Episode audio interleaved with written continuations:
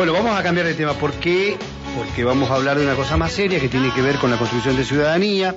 Es una iniciativa que está en la, va a entrar o está en la legislatura de la provincia, porque diputados de Juntos por el Cambio están impulsando leyes eh, de ficha limpia y ejercicio efectivo de derechos políticos en la provincia de Neuquén. Parece mucho título, pero lo vamos a traducir de a poquito con la diputada Leticia Leti Esteves. Leti, buen día, un gusto saludarte, ¿cómo estás? ¿Qué tal? Buen día. ¿Cómo les va? Bueno, a vos también te vamos a recomendar, eh, a vos también te vamos a recomendar algo para la garganta. Manzanilla. Manzanilla para la garganta. No, probé con todo, así que si tienen algo efectivo que sepan que funciona, llevo más de 15 días así, así que Oh, acepto, cualquier tipo de sugerencia. Bueno, bueno, esperemos que te mejores pronto. Eh, Leti, em, bueno, la ficha, li- el tema de ficha limpia ya habían hablado, este tema se había presentado en la legislatura. No sé qué estado tiene, si tomó estado legislativo, si está en comisiones, si solo fue em, en su momento prensa o eh, ya está dentro de la legislatura para ser tratado. No, a ver, eh, ficha limpia lo ingresamos eh, ya hace dos años y tuvo una moción de preferencia y pasó por un debate en la, en la comisión de en la comisión de acá de la legislatura y fue la primera provincia, Neuquén fue la primera provincia del país donde se votó en contra eh, de la ley de, ficha limpia. Tanto el Movimiento Popular Neuquino como el Frente de Todos, los aliados del Movimiento Popular Neuquino y la izquierda eh, votaron votaron en contra de ese proyecto.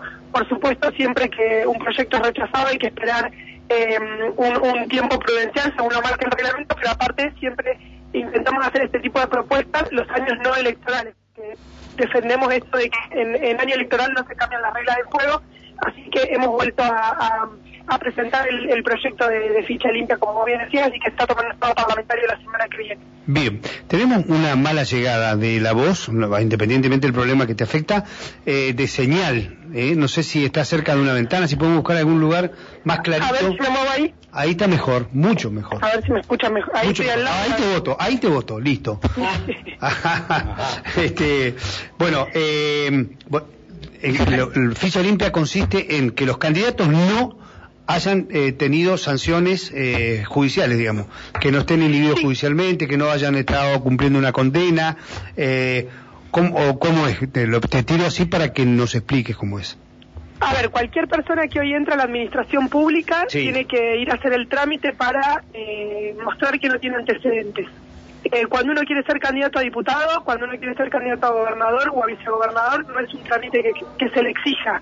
Eh, entonces, lo que busca es que aquellas personas que tienen alguna condena, en primera o segunda instancia, no necesitan ser condenas firmes, porque eso es lo que se le exige a cualquier agente de la administración pública para delitos especiales, no para cualquier delito, sino para delitos contra la vida, delitos contra la libertad, delitos contra el Estado civil, delitos por corrupción, eh, por malversación de fondos, no puedan acceder ni a un cargo público ni a un cargo partidario. O sea, lo que queremos nosotros es que aquellas personas que ya tienen una condena en primera o segunda instancia no puedan ser candidatos a gobernador, a vicegobernador, a diputado, pero que tampoco pueda ocupar un cargo en el Ejecutivo, ni que tampoco pueda presidir o ser autoridad de ningún partido político en la provincia de Neuquén. Bien, muy bien. Eh, ¿Y está también tipificado el delito de violencia de género?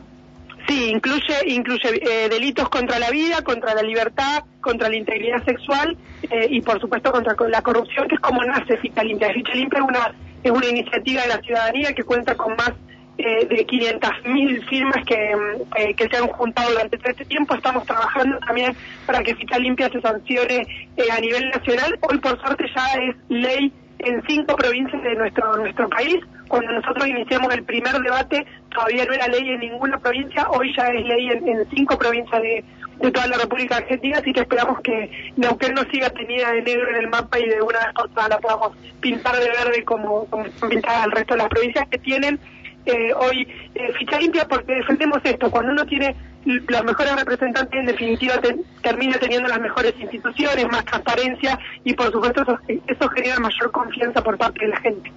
Bien, muy bien. Eh, vamos para el segundo intento entonces.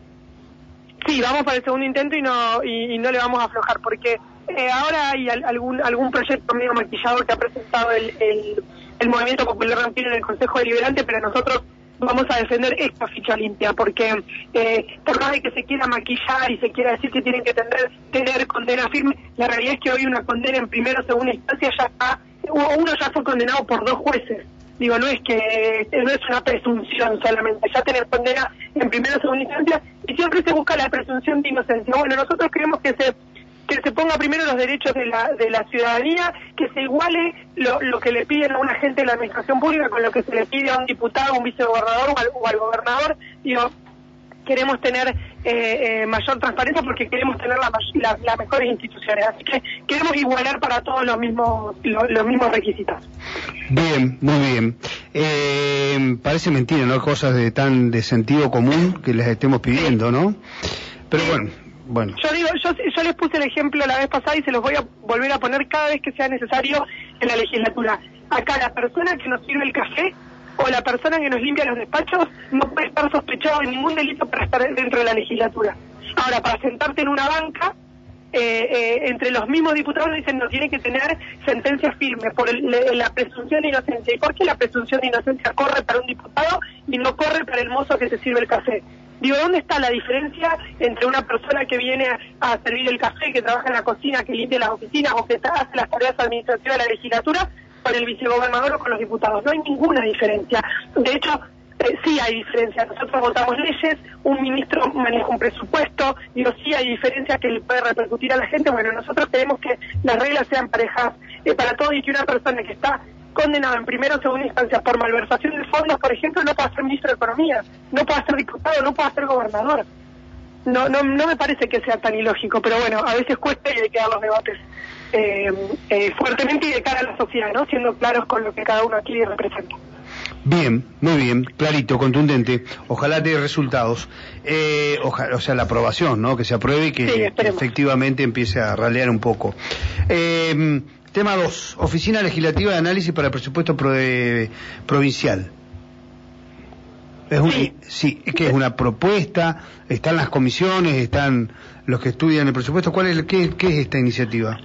A ver, la, idea es que cada vez que, se, que se pueda crear la oficina de presupuestos como tiene el Congreso de la Nación, que está recientemente sancionado, se sancionó 2017, eh, con lo cual la oficina de, de presupuestos también es algo nuevo en, en el, o relativamente nuevo en el, en el Congreso de la Nación, y es que cada vez que uno pueda presentar un proyecto de ley, pueda saber qué impacto presupuestario va a tener y que tengamos el análisis de la oficina de presupuesto antes de llegar a la comisión B donde donde donde se discute este tipo de, de, de cuestiones. Y, voy a, y lo voy a poner con ejemplo claro. Hoy se habla mucho de la carrera sanitaria, estuvieron en paro, los, los estuvieron en paro y, y tuvimos, recibimos a la gente de Ciprosapune eh, durante estas semanas, y se habla de que la carrera sanitaria es una ley que es muy cara para la provincia. Bueno, la realidad es que no tenemos números, no tenemos certeza de qué tan cara es, solamente tenemos lo que lo que dicen desde, desde el Ejecutivo, que es una ley cara de implementar en la en, en para la, hablando presupuestariamente eh, en términos presupuestarios. Bueno, lo que nosotros queremos es contar con una oficina de presupuesto que aparte está integrada solamente por tres personas, con lo cual no va a generar ningún tipo de gasto eh, extra a la legislatura, pero nos va a dar una herramienta a los diputados a la hora de proponer cuál, qué va a ser el costo que va a tener la gente con cada uno de los proyectos y finalmente después se termina eh, sancionando y por supuesto después tiene otras otras atribuciones como elaborar informes, eh, mantener actualizado el stock de deuda, eh, informes para que los diputados podamos tener esa información de manera rápida. Bueno, tiene un montón de, de, funciones más, pero básicamente es poder conocer cuál es el impacto presupuestario que va a tener cada una de las leyes que, que, que, se, que presenta cada diputado.